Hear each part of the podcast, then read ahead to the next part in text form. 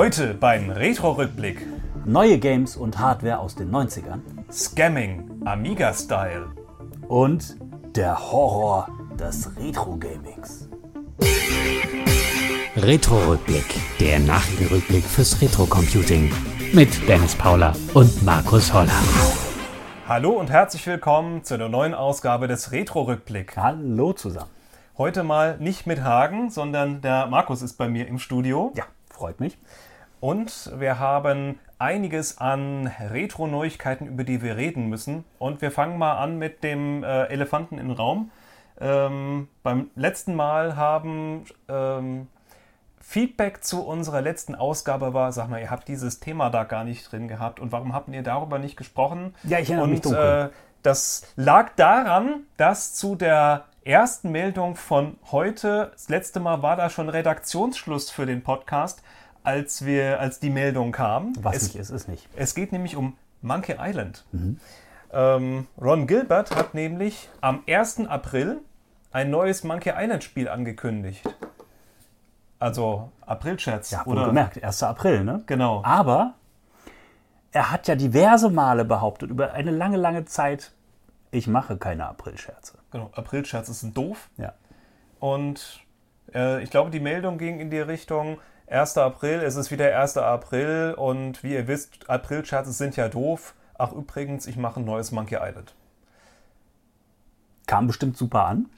Und keiner hat gewusst, macht er jetzt- jetzt doch einen Aprilscherz Oder nicht? oder nicht? Ja, es gab tatsächlich tagelang äh, äh, Rätselraten in der Community. Es gab, sind dann schon am, am ich glaube, am, am 2. April erste Screenshots aufgetaucht, die sich dann hinterher aber als von einer anderen Seite irgendwo Sachen im Monkey Island-Stil Fan Fanart herausgestellt haben. Also Fake-Screenshots. Fake-Screenshots, genau, sind aufgetaucht.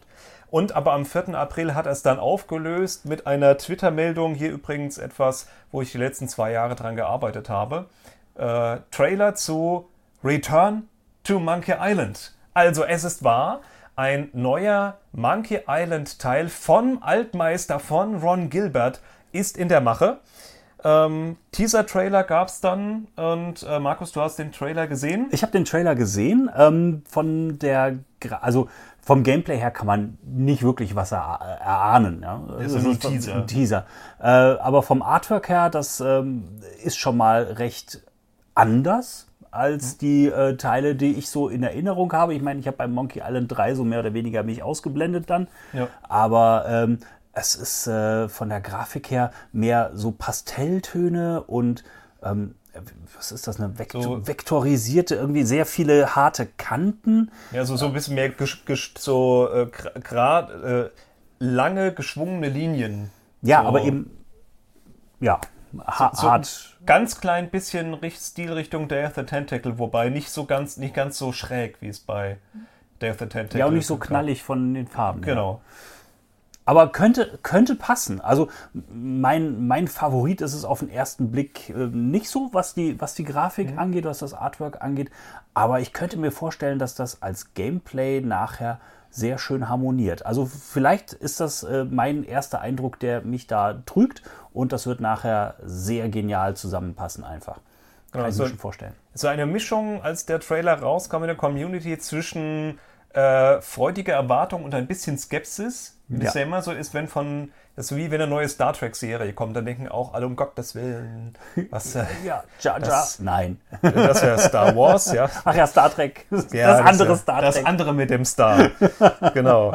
Ähm, ja, Return to Monkey Island von Ron Gilberts Firma Terrible Toybox ähm, in Zusammenarbeit mit ähm, Devolver Digital und Lucasfilm Games. Also ganz offiziell äh, ein Lukas-Game.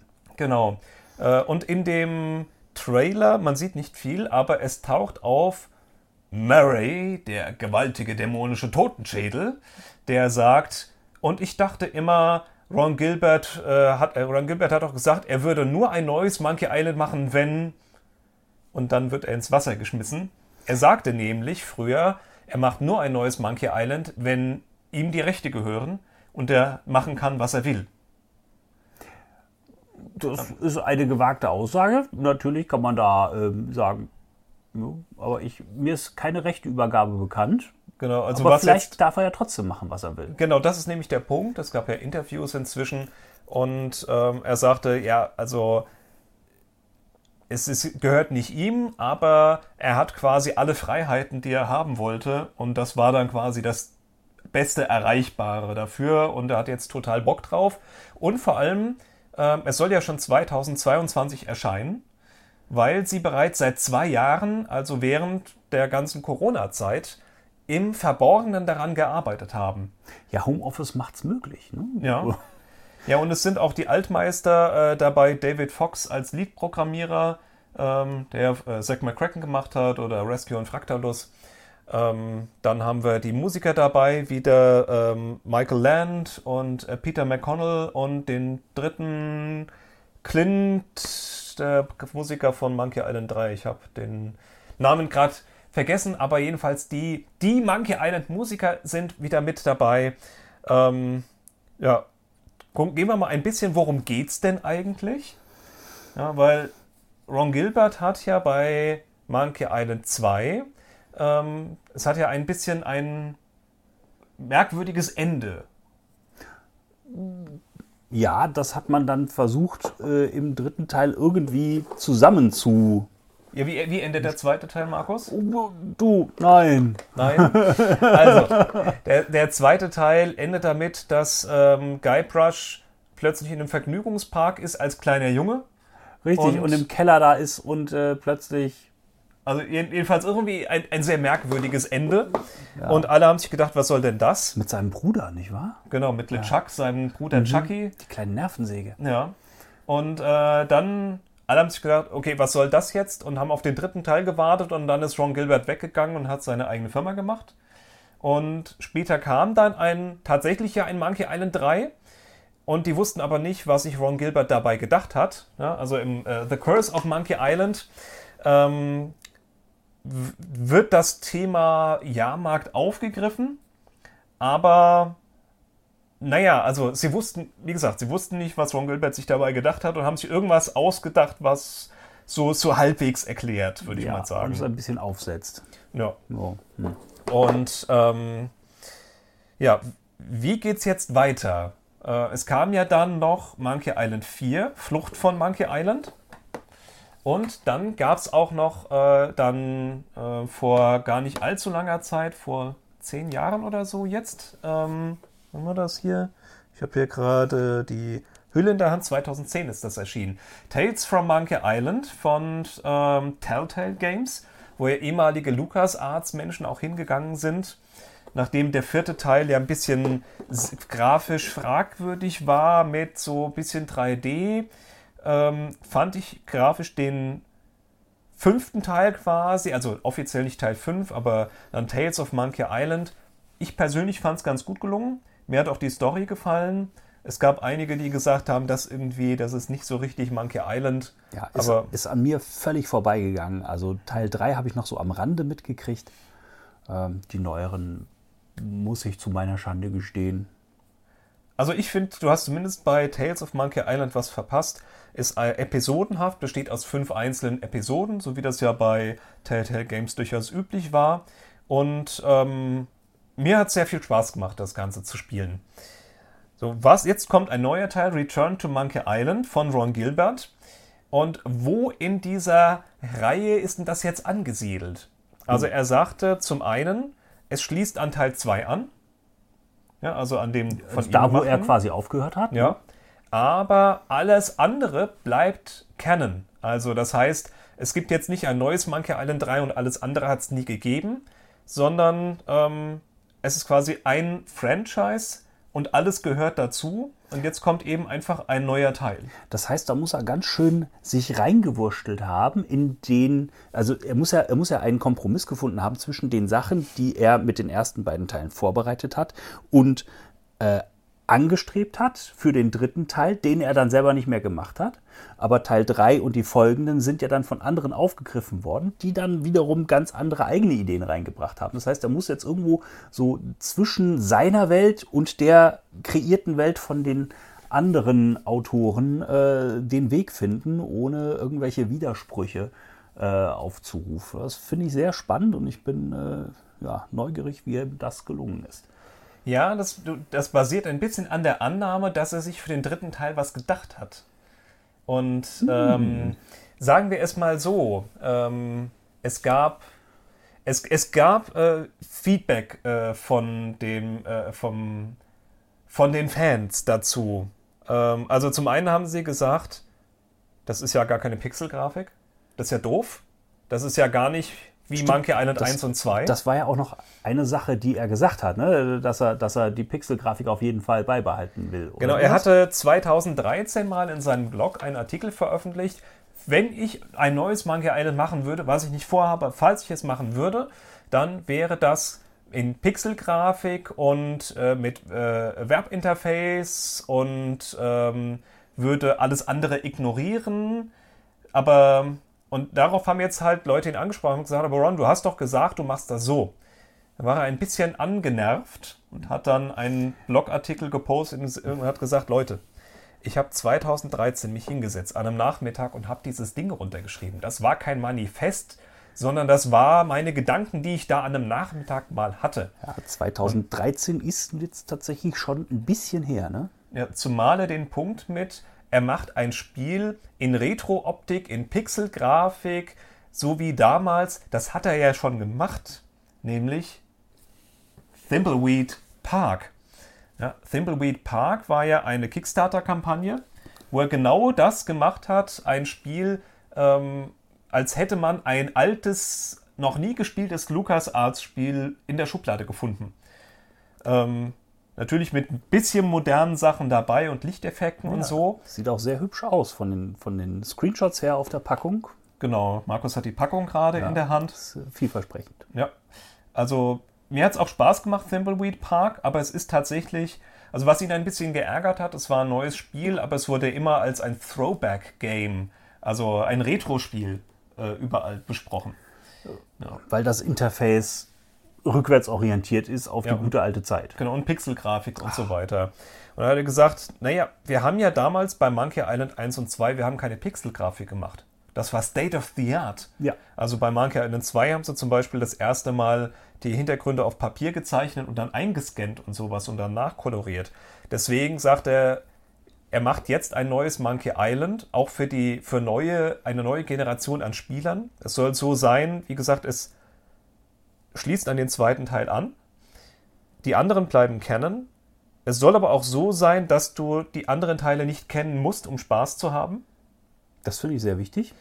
Ja, das heißt, es ist einfach ein neues, cooles Spiel von Ron Gilbert, was mit den Charakteren aus Monkey Island spielt. Das heißt, du wirst es völlig losgelöst auch vom ersten und zweiten Teil spielen können. Mhm. Es bringt dir vielleicht ein bisschen mehr äh, Spaß im Hintergrund, wenn du irgendwelche Referenzen wiedererlebst, die in den ja. ersten Teilen vorgestellt wurden. Aber du kannst es auch so völlig standalone spielen und deinen Spaß haben, ohne Teil 1, Teil 2 durchgespielt zu haben.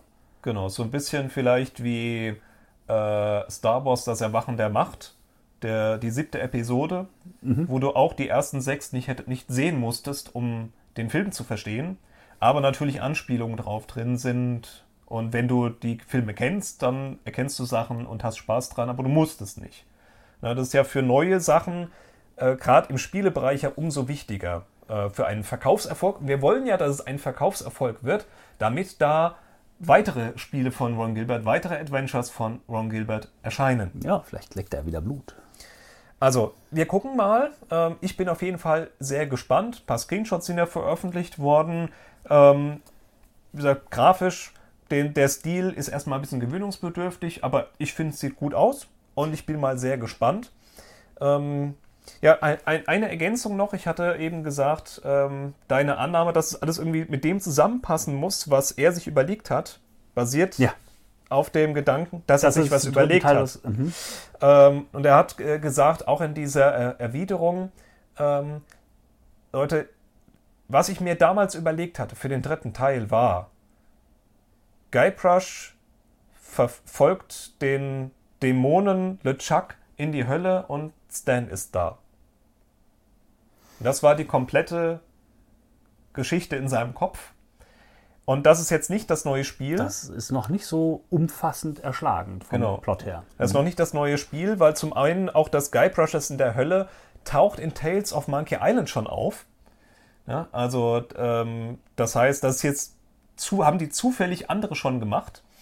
Ähm, und zum anderen sagt er, das war eine erste Idee, die wäre weiterentwickelt worden, so wie jetzt bei Return to Monkey Island die Idee weiterentwickelt wurde. Ja, und ich ich- meine, das allererste Konzept war äh, Mutiny on Monkey Island. Also ein ganz, also da tauchte, also Meuterei auf Monkey Island.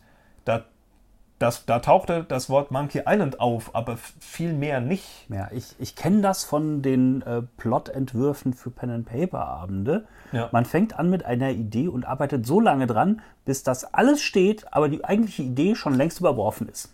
Ja, so, so ist halt der kreative Prozess. Also ich bin sehr gespannt, soll noch 2022 erscheinen und wenn es erscheint, dann werden wir das auf jeden Fall spielen, dann auf unserem New School Kanal unter newschool.virtuallymension.de New School, New N-E-W-S-K-O-O-L. Genau, newschool.virtuallymension.de. Äh, Und wenn ihr euch bis dahin ein bisschen eingrooven wollt oder nochmal sinnieren, was denn so in den ersten zwei Spielen drin war, also die äh, beiden von Ron Gilbert und was, was da für Anspielungen drin sind und was man vielleicht daraus für den dritten Teil schlussfolgern könnte, dann schaut euch unser Video-Special über Monkey Island an auf unserem äh, äh, YouTube-Kanal, unserem Retro-Kanal. Link dazu in der Sendungsbeschreibung. Ja.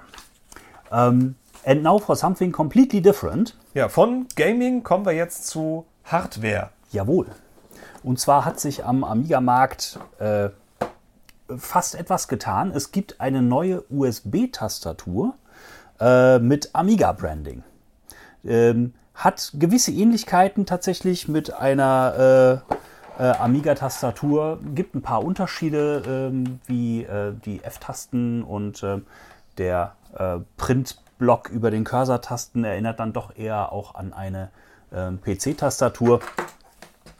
Ja, erinnert an, also es ist eine PC-Tastatur äh, mit äh, PC-Tastatur-Layout, aber, äh, Aber- du hast einen Amiga-Schriftzug. Genau, Amiga-Schriftzug und du hast Amiga-Tasten neben der Leerzei, äh, neben der Leertaste und äh, eine Boing-Ball-Taste, wenn ich mich recht erinnere. Ist, Genau, äh, also statt den Windows-Tasten sind es Amiga-Tasten und die Menü-Taste ist eine Boing-Ball-Taste. Ja. Also sieht auf jeden Fall, es sieht Richtung Amiga aus, auch wenn es halt nicht das Amiga-Tastatur-Layout hat, sondern das PC-Tastatur-Layout. Da sind die Tasten ja etwas anders Ja. angeordnet. Äh, Amiga hat nur 10 F-Tasten, äh, hat dafür eine Hilfetaste, PC-Tastatur hat 12 F-Tasten und sowas. ja. Also die Unterschiede sind durchaus, durchaus gegeben. Ist eine USB-Tastatur, also kein äh, DIN-Stecker, ähm, aber äh, eignet sich natürlich äh, für Emulatoren oder auch für den äh, kleinen The A500 Mini. Genau, oder es soll ähm, vielleicht auch für äh, Vampire Standalone oder sowas, oder es gibt ja auch andere moderne Amiga-Rechner, wo man USB-Tastaturen betreiben kann. Ja, also kriegt man zumindest ein bisschen, noch ein bisschen mehr Amiga-Flair, wenn man eine entsprechend geformte Amiga-Tastatur vor seinem äh, Rechner hat. ja. Ähm, von den Tasten her ist es eine mechanische Tastatur, die auf die ähm, braunen Cherry MX Keys setzt. Die sind vor allem im äh, Office-Bereich, äh, glaube ich, äh, recht äh, sehr gerne genutzt, weil sie zum einen dieses taktische Gefühl von einer äh, äh, mechanischen Tastatur eben vermitteln, zum anderen aber sehr leise sind. Also auch wenn man mit mehreren Leuten in einem Zimmer sitzt und jeder tippelt darum, dann ist man nicht schnell auf einem Lärmpegel, der einen die Konzentration raubt. Äh, PC-Layout. Ach ja, ähm, das Ganze wird vertrieben vom Simulant Shop. Ähm, Habe ich noch nie gehört vorher, aber das ist laut Webseite auf eine Stückzahl von 500 Einheiten ausgelegt. Die Produktion hat bereits begonnen oder fängt jetzt demnächst an. Und, vor, äh, man kann es vorbestellen. man kann es vorbestellen. Kostenfaktor liegt bei 100 britischen Pfund. Und optional kann man sich das Tastatur-Layout von den ähm, äh, Sprach also von, von den, von den äh, Caps, von den Tasten äh, auf das eigene Sprachlayout noch äh, dazu bestellen. Da kommen dann nochmal 32 Pfund hinzu. Und dann kann man, naja, also kommt ein bisschen was Also du zusammen. kaufst, du kaufst dir die englische Tastatur und kannst dann dir noch deutsche Tastaturkappen dazu bestellen. ja, Und bist du bei 132 Pfund plus Versand plus Zoll. Steuer und allem. Ja, also Steuer ist schon drin, aber ähm, Zoll. Zoll kommt halt noch drauf. Und Ja. Ja. Ja, dafür hast du die Möglichkeit, nicht nur die amerikanische, sondern auch das Ganze in Deutsch, äh, auf Französisch, äh, Norwegisch, Schwedisch, Spanisch und Italienisch. Also ein ganzes äh, Arsenal an äh, Auswahl ähm, sprachenseitig. Größtmöglicher Markt. Ja, also es scheint, also Cherry MX Keys ist ja so der Goldstandard. Es scheint eine qualitativ gute Tastatur zu sein. Ähm, das klingt auch alles sinnig. Also da haben sie jetzt keine halben Sachen gemacht. Es ist halt keine Amiga-Tastatur, aber es ist halt, es steht halt Amiga drauf und du hast nicht dieses hässliche Windows-Logo, sondern halt so Also ich glaube, Amiga-Tasten. ich und glaube da sowas. Amiga-Tasten zu haben, das ist schon fast die halbe Miete äh, für den Wohlfühlfaktor. Ja. Also das ist Wohlfühlfaktor für die Emulation oder für neue, moderne Amigas, wie eben äh, äh, Vampire Standalone oder sowas. No. Oder beim, wie gesagt, beim A500 Mini kann man es anschließen. Aber also es ist halt preislich schon stark. Das ist schon eine Hausnummer, weil bis du das dann hier hast und Währungskurs umgerechnet, naja, bist du bei 160, 170 Euro. Ja. Wobei Leute auch schon mehr Geld für Tastaturen ausgegeben haben, Das gerade stimmt. im Gaming-Bereich. Das stimmt wohl. Und es ist ja nicht so, als würden wir im Retro-Bereich, als wäre das alles immer sportbillig. Also Wobei, äh, gerade im Gaming-Bereich, ich meine, da gibt es ja die verrücktesten Tastaturen, so mit angewinkelten Tasten und äh, extra hervorgehoben, ADSF und ich weiß nicht was alles. Das schien die jetzt auf der Webseite vom Bild her nicht aufzuweisen. Also sie sah tatsächlich aus wie eine Standard, ganz normale Standard-Tastatur, Ja. aber eben ein bisschen aufgehübscht durch den Amiga-Schriftzug und die Amiga-Tasten und äh, dezent, würde ich sagen, ist das Dezent, Ganze. ja. Also bin sehr gespannt. Mal gucken, ob äh, sowas mal hier aufschlägt. Aber mal schauen. Mal schauen. So, kommen wir wieder zu einem ganz anderen Thema. Das ist, heute ist äh, äh, Sendung der, äh, wir, es gibt äh, un, Überleitung unmöglich, weil die, die Themen so wild durcheinander gehen. Ähm, wir haben ja hier schon mal, äh, mit, mit dem Hagen hatte ich schon mal über NFTs gesprochen. Ja, wir, äh, Markus, wir hatten gesprochen, dass Team 17 Worms NFTs verkauft und einen riesen Shitstorm bekommen hat. Was mich ganz ehrlich gesagt nicht so wirklich wundert. Aber ich will nicht vorgreifen. Erzähl Ja. mal. Also NFTs, ich suche ja immer noch den sinnvollen Anwendungsfall, dass mit denen man verkauft irgendwelche äh, per Zufall generierten Bildchen für horrende Summen. Ich hab's nicht verstanden. Vielleicht bin ich doch einfach zu alt dafür. Naja, also das Verkaufen von irgendwelchen zufallsgenerierten Bildchen für horrende Summen ist ja toll. warum wer kauft das sowas? jemand? Warum kauft das jemand? Ja, naja, äh, äh, es, es geht ja immer noch Dollar. Ja. Also jetzt haben wir nicht nur, äh, jetzt haben wir nicht nur Team 17, die Worms NFTs verkaufen, sondern ähm, der Meister des Vaporware, also der Ankündigung von irgendetwas und man kann auch schon mal Geld bezahlen und dann gibt es ein T-Shirt oder auch nicht, ist zurück. Denn Amiga Games Incorporated, das ist eine Ausgliederung aus der US-amerikanischen Amiga-Firma von äh, Bill, Mac, äh, Bill McEan. Äh, 2013 ausgegründet und quasi das letzte Verbleibende, was nicht von ähm, ähm, Cloanto bzw. der CA Acquisition äh, übernommen wurde. Also de, der Rest von dieser äh, amerikanischen Amiga-Firma, die viel angekündigt und nichts rausgebracht haben, haben jetzt, haben jetzt angekündigt, dass sie äh, NFTs verkaufen, um eine Blockchain-Entwicklung zu finanzieren. Geil.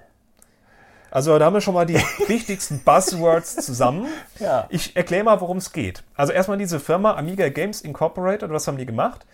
Ähm, die haben alte Amiga-Spiele angeboten. Es sollten hunderte werden, es war dann ein Dutzend. Und zwar äh, für Blackberries. Also, dass man so Amiga-Spiele auf dem Blackberry spielen konnte. Wahnsinn. Ihr erinnert, ihr erinnert euch noch an das Smartphone, das nicht smart war, aber dafür eine äh, physikalische Tastatur hatte. Ja, Smart war es schon, aber es war halt. ohne, ta ohne Tasten, wer nimmt schon ein Telefon, was keine Tasten hat? Das ist ja völlig absurd. Also jedenfalls, BlackBerry sind schon lange tot. äh, und die Lizenz, die Amiga Games hatte, ist auch 2015 ausgelaufen. Das heißt, dann konnten die auch eh nichts mehr machen. Und seitdem war die Webseite auch quasi tot. Bis jetzt. Denn sie wollen jetzt für moderne Plattformen ein, ähm, ein Stück Software entwickeln, mit dem du alte Spiele auf diesen, dieser neuen Hardware spielen kannst. Das klingt ja, das klingt ja revolutionär. äh, nennt, Noch sich, nicht da gewesen. nennt sich Retro Infinity Player. Ähm, gut, man könnte auch einfach einen x-beliebigen Emulator installieren, den es kostenlos gibt, aber äh, okay. Also der Retro Infinity Player soll jetzt äh, von Amiga Games äh, Incorporated äh, entwickelt werden. Und zwar soll der Blockchain-basiert arbeiten. Dennis, ich verstehe es nicht. Ich verstehe es immer noch nicht. Also Blockchain ist ja eine, eine, eine Blockchain ist eine verteilte Datenbank quasi. Ja, Ähm, das heißt, du hast ein ähm, äh, Ledger heißt das im Englischen. Also äh, du hast so eine Art Protokoll, wo du reinschreibst, äh, so der, der Dennis hat dem Markus 5 Euro gegeben. Das heißt, der Markus hat jetzt 5 Euro vom Dennis gekriegt. Und dann gibst und also und da hat jeder kannst- Zugriff drauf. und es ist eine, eine also muss nicht sein bei einer Blockchain, aber zumindest haben, äh, äh, du kannst es so machen, dass öffentlich Zugriff drauf ist. Ähm, und dort werden Transaktionen sicher unveränderbar protokolliert. Also ähm, Bitcoin, Eine Sache, ja, kann ich, kann ich nachvollziehen bei digitaler Währung. ja, okay. Bitcoin, Bitcoin zum Beispiel Sinnvoll. basiert ja auf Blockchain oder Ethereum, ähm, weil da wird ein, ein Geldstück quasi generiert, ein Bitcoin, Mhm. und dann wird über die Blockchain äh, rechtssicher ähm, Protokoll gehalten, wem das denn jetzt gerade gehört.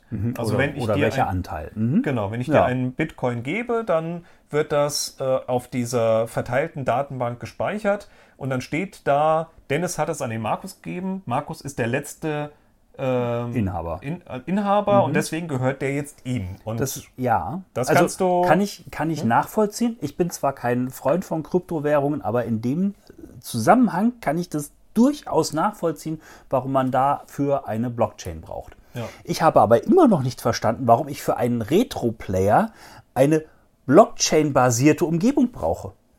Ja, das macht auch einfach gar keinen ich Sinn. weiß. Es ist vollkommener Unsinn. Also wenn jemand von euch eine Idee hat, das wird mir eine, der wird mir schlagen, eine Idee, was denn der Vorteil einer Blockchain bei einem Retro Infinity Player sein soll, dann schreibt einen Kommentar oder äh, schickt uns eine Mail oder irgendwas. Ich, Mir fällt echt, ich bin ja fantasievoll, mir fällt nichts. Ja, auch nicht. Ich verstehe Da es fällt, da einfach fällt nicht. mir nichts mehr ein.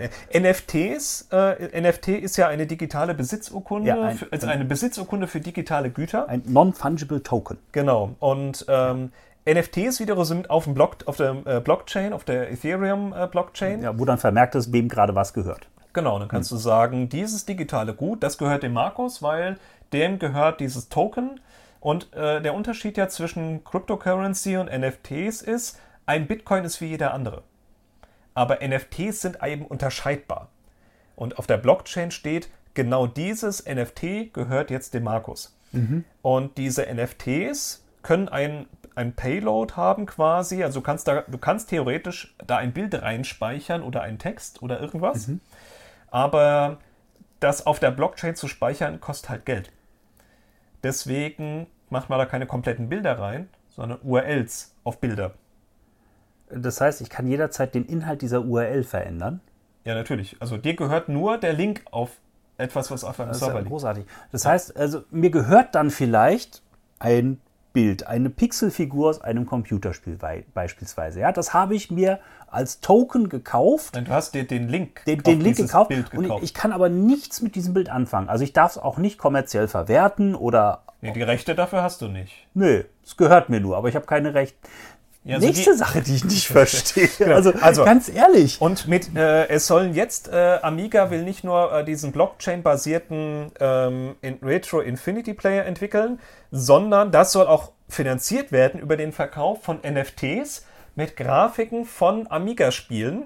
Ne, also zum Beispiel, ähm, wir, wir haben äh, eben mal geguckt, man konnte bislang nur NFTs basierend auf Rocket Ranger von Cinemaware ähm, kaufen.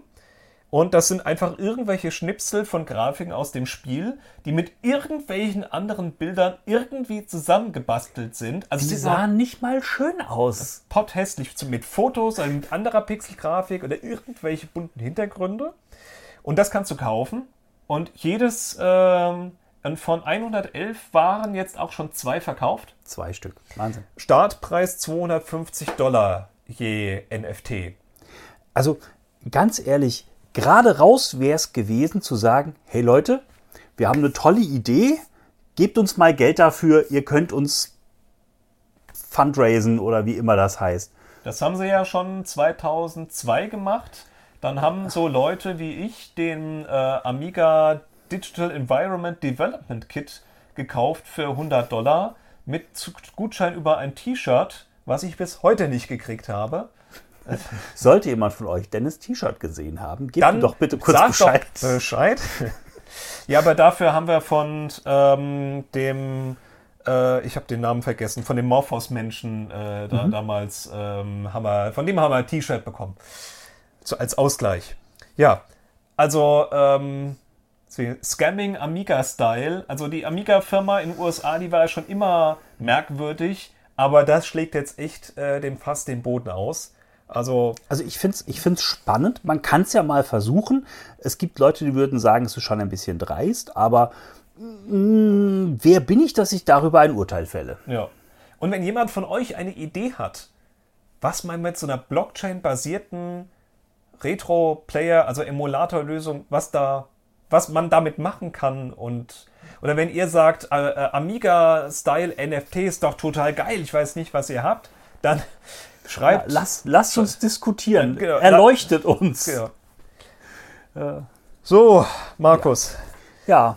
äh, mal, komm, kommen wir doch mal vom äh, NFT-Verkauf zu Kartenverkauf. Kartenver das, äh, schau mal, du kriegst einen richtig schönen über der erste Ja, schöne die Übergang erste für, Überleitung, für die- diese Sendung. Kartenverkauf. Es wird wieder ein Amiga Happening geben und zwar die Amiga 37. 37 Jahre Amiga in Deutschland. Äh, die, das, das Happening, die Veranstaltung äh, für Amiganer und solche, die es werden wollen. Genau, es sind auch Jung-Amiganer gern gesehen Ja. und mit dabei. Ähm, ja, die Amiga-Veranstaltungsreihe, da gab es ja schon in Deutschland die Amiga 30, Ja, 30 Jahre Amiga. die Amiga 32, Alle zwei Jahre. Amiga 34. und die Amiga 37, weil letztes Jahr war nicht. Genau, weil da war irgendwie so mit in großen Gruppentreffen war nicht so angesagt. War nicht so angesagt, war nicht Das- so trendy. Deswegen ist es jetzt äh, verschoben auf äh, dieses Jahr, Ja. 22 und äh, wann? 14. und 15. Oktober ist eine zweitägige Veranstaltung. Kurze Korrektur, die Veranstaltung findet statt am 15. und 16. Oktober, also am Samstag und Sonntag. 15. und 16. Oktober.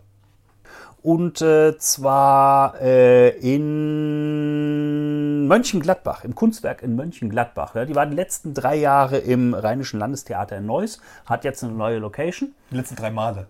Äh, drei Male. Also die, ja, Sie wissen schon. Jahre, Jahre, zwei Jahre, bla. Also die letzten drei Male. Genau, Und, äh, was wird gibt's jetzt- da so? Ähm, was meinst du mit, was gibt's da so? Es gibt äh, Aussteller, es gibt eine Bühne, es gibt Ehrengäste und äh, da werden neue Entwicklungen vorgestellt und man kann im Retro-Bereich äh, schlemmen. Es gibt auch, ich habe äh, mir sagen lassen, es gibt auch einen Stand von Virtual Dimension da. Ja, wie die letzten zwei Male. Die letzten zwei Mal. Wir war- haben schon dreimal darüber berichtet, aber zweimal waren wir selber vor Ort. Genau, wenn ihr äh, wissen wollt, wie diese Veranstaltungen waren, schaut, uns, schaut euch die Vor-Ort-Videos an. Äh, Amiga 30, Amiga 32 und Amiga 34 äh, auf unserem YouTube-Kanal. Und ähm, genau, beim ersten waren wir nur als Gäste da und bei äh, sind auch von Petro Tuschenko namentlich äh, begrüßt worden. Ja, das war sehr witzig. Und ähm, 32 und 34 als Aussteller und jetzt bei der 37er werden wir auch wieder als Aussteller mit dabei sein. Jawohl. Ah, du kannst mir noch was erzählen. Es gibt äh, eine Auszeichnung, die auf der Amiga 37 wieder verliehen wird, nämlich den Amiga Community Award. Was hat es denn damit auf sich, Dennis? Also der Community Award, der soll besondere Leistungen für die Amiga Community ehren und bei der Amiga 32 wurde der das erste Mal vergeben, ging äh, an den Herrn Dös von Vesalia, der ja im hohen Alter immer noch äh, tätig ist. Früher, früher ja mit seiner Frau zusammen Vesalia gemacht hat. Gut, seine Frau ist schon, schon verstorben inzwischen. Und äh, er macht das aber immer noch weiter und ähm, ist auch gern gesehener Gast auf solchen Veranstaltungen. Der hat den ersten Community Award bekommen und bei der letzten Veranstaltung hat dann die Community auch selber abgestimmt darüber und es gab äh, drei Plätze. Und äh, jetzt läuft auch gerade wieder die Abstimmung über den Award, ähm, der dann auf der 37er Amiga verliehen wird. Ja, ich bin sehr gespannt, wer das Rennen machen wird. Ja. Ähm, wen werden wir denn noch so treffen? Also es werden Ehrengäste da sein. Äh, samstags ist ähm, Vorträge von den Ehrengästen. Viele ehemalige Commodore-Mitarbeiter ähm, werden wieder da sein. Genau ist es noch nicht angekündigt. Typischerweise kommen Entwickler von, äh, von klassischen Amiga-Spielen, findet man dort immer wieder. Chris Hülsbeck wird mit Sicherheit wieder auftauchen. Und, Oh, dann äh, könnte es wieder eine Musikschau geben. Möglich. Also es ist ja eine, wir haben ja beim letzten Mal berichtet über die neue äh, Hülsbeck Piano Collection, die in Entwick die äh, gerade in, in Produktion ist. Das wäre ein schöner, ein schöner Rahmen, die vorzustellen. Genau, ich gehe von aus, dass der Patrick Nevian da äh, wieder Auszüge draus spielen wird. Ja. Ähm, ja, es gibt äh, einen Programmierkurs zum Beispiel vom Apollo-Team für äh, Programmieren der, ja, der Apollo-Hardware, also 68080er äh, Prozessor, AMMX Extension, Super AGA, also den Saga-Chipsatz, ähm, weil äh, die, nachdem sie jetzt lange an der Hardware gearbeitet haben, soll jetzt halt mal Software kommen und da gibt es dann ent auch entsprechenden Programmierkurs dazu. Ja, Ja. neue Features. Ja, ja, anders als bei den letzten Events, da war alles in einem Raum, äh, sind es jetzt zwei. Also wir haben den Ausstellerbereich und wir haben den Bühnenbereich, ist ein bisschen getrennt voneinander. Äh, dann wird sich das etwas entzerren, weil es war schon etwas gedrängt und gerade wenn auf der Bühne viel los war, dann war auch das Unterhalten nicht mehr ganz so einfach. Das kann ich mir denken, vor allem äh, wenn die PA ein bisschen lauter gedreht war, weil die Musik einfach rockt. Ja, und ähm, es passen in das Kunstwerk äh, mehr Leute rein als ins Rheinische Landestheater. Das heißt, äh, es können auch mehr Besucher kommen. Das war das letzte Mal, glaube ich, immer ausverkauft. Ähm, ansonsten Ticketverkauf läuft unter amigaevent.de könnt ihr euch ein Ticket sichern. Sehr schön. Ja, und ich hoffe, wir sehen uns dort. Ja, ich muss sagen, ich werde leider nicht, wieder nicht vor Ort sein. Ah, unglaublich. Ich bin da äh, abwesend. Ab, genau, aber es wird der, äh, der Michael wird äh, planmäßig da sein, der Hagen und ich werden euch dann dort begrüßen. So, ähm, zum Abschluss haben wir heute nochmal etwas Horror. Retro-Horror. Und zwar geht es um einen Horrorfilm ähm, auf Netflix erschienen, ähm, jetzt dieses Jahr. Und zwar ist es ähm, der Film Choose or Die. Ähm, ein britischer Horror-Thriller von Toby Meekins. Ähm, Erstlings, Erstlingswerk in, in Filmlänge, 84 Minuten. Ähm, es geht um. Ja, es, es, es hat. Warum reden wir jetzt drüber? Es hat Retro-Kontext. Ja, im entferntesten Sinne, aber was die äh, Vorschaubilder angeht, habe ich mich schon total verretroisiert gefühlt. Also es geht um alte Computer, es geht um ein altes Spiel für einen Retro-Rechner, ein Text-Adventure, ja, Interactive Fiction. Und ähm, aber dieses Spiel hat magische Kräfte, denn Dunkle, magische. dunkle magische Kräfte, denn es verändert die Realität. Äh, Choose or Die, es äh, heißt der Film deswegen, weil dieses, dieses Spiel, das Spiel nennt sich Cursor, also Curse R, zu Deutsch Verflucher, ähm, Ja, oder es könnte auch Cursor, also, oder also die- dieses, dieser vorletzte Buchstabe, also es der ist so- entweder ein E oder ein O sein könnte, ist eben ein, äh, was war es, ein kleiner Zeichen. ja, Das heißt, es ist ein Platzhalter. Es könnte also ein Cursor oder ein Cursor sein. genau. Also diese, diese Zweideutigkeit allein im Namen ist schon Ja, und äh, es handelt von ähm, den, also Haupt, Hauptstory handelt von den Freunden Isaac und äh, Kayla. Die, ähm, ja, Kayla beschafft äh, für, für Isaac mal neue und alte Technik und äh, so C64 und sowas, was er dann repariert und verkauft und äh, er bringt ihr dafür Programmieren bei. Und bei einem äh, Paket, äh, was sie irgendwie anschleppt, war dieses Spiel dabei, was sie dann noch ausprobieren. Auf einer Datasette, wenn ich mich richtig erinnere, in dem Trailer, ne? Genau. Mhm. Und äh, das läuft auch im Emulator. Und auch im Emulator entfaltet es aber seine magischen Kräfte, denn es stellt den Spieler vor eine Entscheidung. Die klingt am Anfang vielleicht harmlos, aber ähm, ja, kann zu sehr ernsten Konsequenzen führen. Du musst dich entscheiden, weil sonst, äh, zumindest die Drohung, wenn du nichts entscheidest, dann stirbst du. Und wenn du dich entscheidest, dann wird das aber Realität. Und dann ja? musst du mit den Konsequenzen leben. Ja. Also zum Beispiel ganz am Anfang, ich, also ich nehme mal aus den ersten fünf Minuten, das ist nicht so sehr gespoilert. Ähm, das geht noch nicht um die beiden Hauptcharaktere. Der erste, der dieses Spiel findet, wird die Frage gestellt: ähm, sein Ohr oder ihre Augen? Ich will gar nicht wissen, wie es weitergeht. Und er sagt dann sein Ohr und das nächste, was mitbekommt, ist ein Schrei aus dem Nachbarraum und äh, die Mutter hat dem Sohn mit einem Messer das Ohr abgeschnitten und weiß auch nicht warum. Ja, also, also das, Spiel, das Spiel hat dann mit einem Mal einen mächtigen Einfluss auf die Realität, kann sie formen und äh, du als Spieler bist dazu gezwungen, immer weiter Entscheidungen zu treffen. Und, äh, Zum Teil über Leben und Tod. Okay. Also du hast den Film gesehen. Wie ist, ja. so, dein, wie ist so dein Eindruck? Hat er dich mitgenommen? Hat er dich gefesselt, gepackt? Also ich habe ihn am Stück geguckt. Ähm, er war schon packend. Er ist strange. Ähm, ist auch, ich muss ihn glaube ich nicht nochmal gucken. Ähm, ich fand die, die Prämisse und diese Retro-Anleihen fand ich ganz interessant. Er ist aber auch nicht für jeden. Also ich bin ja auch kein Horrorfreund. Ähm, es war schon stellenweise ein bisschen grenzwertig, psychedelisch. Mhm. Aber wer, wer, so ein bisschen äh, wer, wer, so ein bisschen auf Thriller, Horror-Thriller äh, steht und dann noch dieses Retro-Setting mag, der kann sich das ja mal anschauen. Aber also, wie gesagt, wird blutig. Wenn er, wenn er ein Netflix-Konto hat. Genau, läuft auf Netflix, also mach ein Netflix-Konto. Ähm, also, wenn ihr sowas mögt, schaut doch mal rein. Aber wie gesagt, seid gewarnt, wird blutig. Äh, Thriller, Horror, nichts für Kinder. Also, die äh, lasst mal bitte, wenn die im Bett sind, könnt ihr das gucken. Meins ist es wahrscheinlich auch nicht. Aber äh, wenn jemand von euch sich das anschaut, dann sind wir mal ganz gespannt, äh, was so eure Einschätzung dazu ist. Ja, könnt ihr gerne irgendwie kommentieren. Genau. Wenn ihr geguckt habt, kurzer Schreibt Eindruck. uns.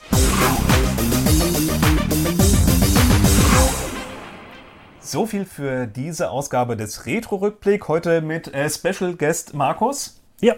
Beim nächsten Mal wahrscheinlich wieder mit Hagen. Äh, wie gesagt, wenn ihr zu den Themen äh, mitdiskutieren wollt, über die Sinnhaftigkeit von einer, also einem Blockchain Infinity Player oder äh, äh, erzählen wollt, was wie ihr den, den, den Retro-Horrorfilm fandet, ähm, dann schreibt entweder in die Kommentare, wenn ihr das bei YouTube schaut. Ansonsten könnt ihr uns äh, auch eine Mail schreiben ja, an, oder, oder an info at virtuallymension.de oder oder unseren Discord-Server mal aufsuchen. Genau. Unter, unter discord.virtuallymension.de. Genau, da könnt ihr mal schauen. Und äh, auf dem Discord-Server könnt ihr auch jetzt den Kanal äh, Retro-Rückblick-Themen, wenn ihr Themen findet, wo ihr sagt, darüber solltet ihr doch mal reden im Retro-Rückblick, dann postet da gerne kurze Info und Link. Schauen wir uns das an und äh, vielleicht ist das dann beim nächsten Mal mit dabei. Ja, voll gerne. Ja, ansonsten natürlich, äh, was haltet ihr von Return to Monkey Island? Seid ihr schon gespannt oder sagt ihr hier, nee, das ist mir zu neumodisch? Ähm, ansonsten. Kein, keine Pixelgrafik. Keine Pixelgrafik, furchtbar. Ja, ansonsten natürlich äh, noch der Hinweis, wenn ihr es äh, noch nicht kennt oder euch noch nicht besorgt habt, unsere Programmzeitschrift VD aktuell ist in der zweiten Ausgabe erschienen. Ähm, Gibt es unter aktuell.virtualdimension.de zum Community-Preis von einem Cent oder zum Supporter-Preis von einem Euro. Also wenn ihr es für 1 Euro äh, euch besorgt, dann äh, abzüglich Steuern, was übrig bleibt, das kriegen wir. Ähm, Markus, Programmzeitschrift, was, was ist denn das für verrückte Sachen? Wovon redet der hier eigentlich? Da, da sind alle Termine für unsere Sendungen auf all unseren YouTube-Kanälen zusammengefasst, übersichtlich arrangiert und äh, farblich äh, getrennt. Auch unsere Livestreams, wenn äh, ein Twitch-Stream anstehen sollte, ist der schon mal vorgemerkt. Hier kann es natürlich immer wieder mal, na, live ist live, kann passieren, dass Na, na, dann nicht das kommt, was da steht. Aber Ja. wir bemühen uns, das einzuhalten, was wir angekündigt haben. Genau, also ihr findet äh, das Programm für die Monate Mai und Juni 2022 in äh, dem äh, VD aktuell Ausgabe 2 und äh, neben dem Programm haben wir auch noch drin Cartoon, Fortsetzungsroman, äh, Rätselspaß. Rätselspaß und äh, ein Poster. Wir haben nämlich äh, ein Centerfold Poster zum Rausnehmen, Retroplay, ein Fantasy-Motiv. Also, ähm, wenn ihr uns gerne mal an die Wand hängen möchtet, wenn die ihr uns gerne mal aufhängen möchtet, dann könnt ihr äh, euch da auch die Zeitschrift holen mit dem Poster drin. Und ich sag mal, für einen Cent kann man jetzt nicht viel verkehrt machen. Versandkosten müsst ihr halt noch bezahlen. Also das kostenlos versenden geht leider nicht. Ja, mehr Zeitschriften, dann nivelliert sich der Stückpreis. Genau, so kann man das machen. Mehr Zeitschriften nehmen und dann im Freundeskreis irgendwie verteilen. Genauso. So, dann vielen Dank fürs Zuschauen und bis zum nächsten Mal. Macht's gut. Ad Astra. Der Retro-Rückblick ist eine Produktion von Virtual Dimension. Weitere Informationen über uns findest du auf unserer Webseite unter www.virtualdimension.de. Für mehr Retro-Content schau doch mal in unseren YouTube-Kanal rein unter youtube.virtualdimension.de.